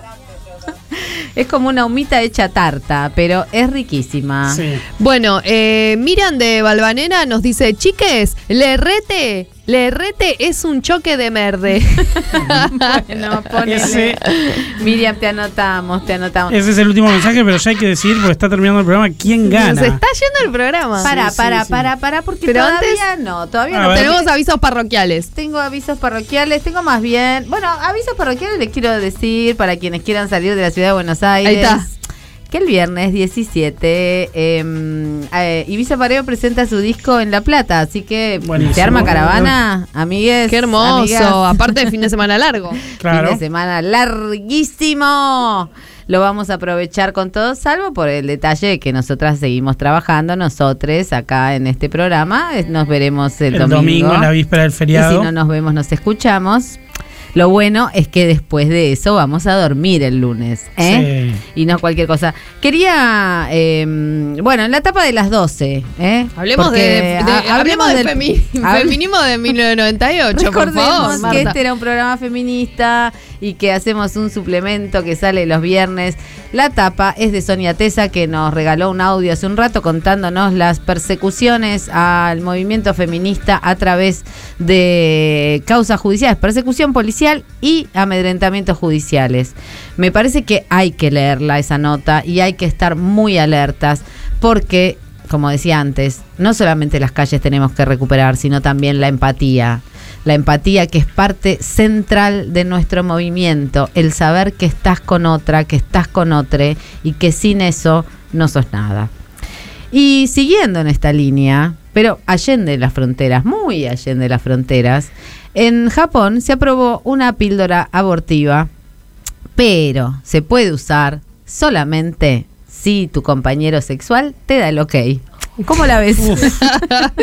bueno, hay gente que retrocede mil me años. río porque es en Japón nada más. La, porque la si reta de Acuña retrocede en 100, esto retrocede en 1000. Y bueno, pero viste que la tecnología, Japón y qué sé yo, deben estar mirando para allá, no sé a dónde están mirando realmente este, esta gente, pero bueno, para que vean que no es solamente acá, ¿eh? En Japón también.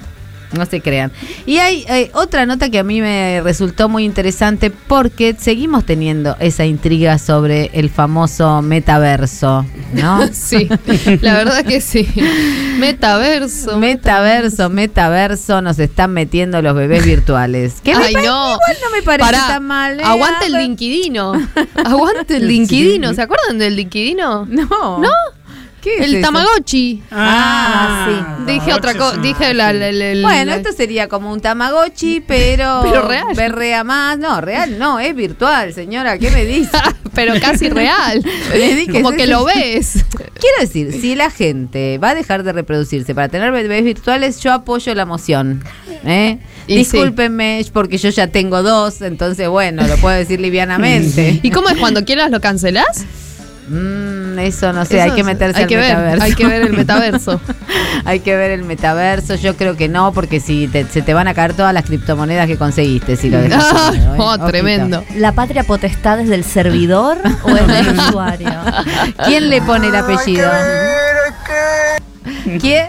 ¿Quién le pone el género? ¿Eh? ¿Quién le pone el género al bebé virtual? ¿O se va a autodefinir desde, desde el útero virtual también? Ah, tenemos, ¿eh? tenemos un Tenemos- nuevo secretario. Sí, eh, así que tenemos que decidir. Sí, tenemos la- que arbitrariamente, como siempre, vamos a decir quién se ganó las entradas para. ¿Para qué las entradas? Para ver la obra Todo lo que arde es mío en la fábrica Acevedo 768 en Villa Crespo. Bien, quiero decir una cosita. Sí. A- ayer fui a ver a Julieta Lazo en el Margarita Girgú. Qué hermoso como acá. Qué hermoso, Qué canta. Estuvo pidiendo perdón toda la noche por ser tan dramática, pero ¿para qué vamos si no es para alto drama? Alto drama. Alto drama. Hay un momento que decía, quiero arder, quiero arder, quiero arder. Y bueno, sí, nos prendimos fuego todos. Nos prendimos fuego. Espero que haga otro show y si no, sí, busquen el disco para que se llama calentarnos en el invierno Negra. con su fuego. Espero que la tengamos muy prontito Sí. acá sentada en el piso. Como Ojalá. hoy tuvimos a doña Gaby. Ay, Dani, favor. Dani Ruggeri vino y nos acompañó todo el programa. Un placer, Dani. la traba. Increíble Muchas y trajo un montón de gráficas, de fanzines. Recordemos de- tu Instagram, Dani. Eh, gracias. Eh, el margen de la hoja. Bueno, y ahora Bien. sí. Diego Trerotola va a anunciar quién ha ganado las entradas. A, ver, a ver, a ver. El le ganadore es Vivi de Ituzaingó. Vamos al oeste. nos que vamos hizo la propuesta oeste. del paro de niñes Hermoso. a la en todas las escuelas. Yo que nací en Flores, me mudé a Moreno y después a Mendoza, puedo decir que la línea del oeste es la que arde, loco, lo que es la que arde. Nuestra operadora Flor Fred feliz. Bueno, y nos estamos yendo. Pasamos todos ahora lunes mm, con un poquito de pena, pero con una un horizonte próximo que es el feriado del viernes y el feriado del lunes. Semana Así corta, que semana corta. Vamos, amigues, a ponerle onda. ¿eh? Pasamos todos, Fanu Santoro, Diego Trerotola, Flor Fretza en los controles Euge Murillo, Allende los Mares y Steph Balea, productorteando. Eh, ¿Y quién más? Bueno, Nuestra- una humilde servidores. Nuestra querida Marta Dillon. Nos escuchamos el domingo que viene, amigues. Esta es Martita. Es la única hembrita que me quedó. Esta me voy a quedar yo con. Me estoy quedando muda, ya no sé ni qué decir. Me la paso comprando para olvidarme de mí. Ahora que no tengo objeto, el deseo no tiene fin. Consumo de todo, tomo M, tomo espín. A todo lo que se ve.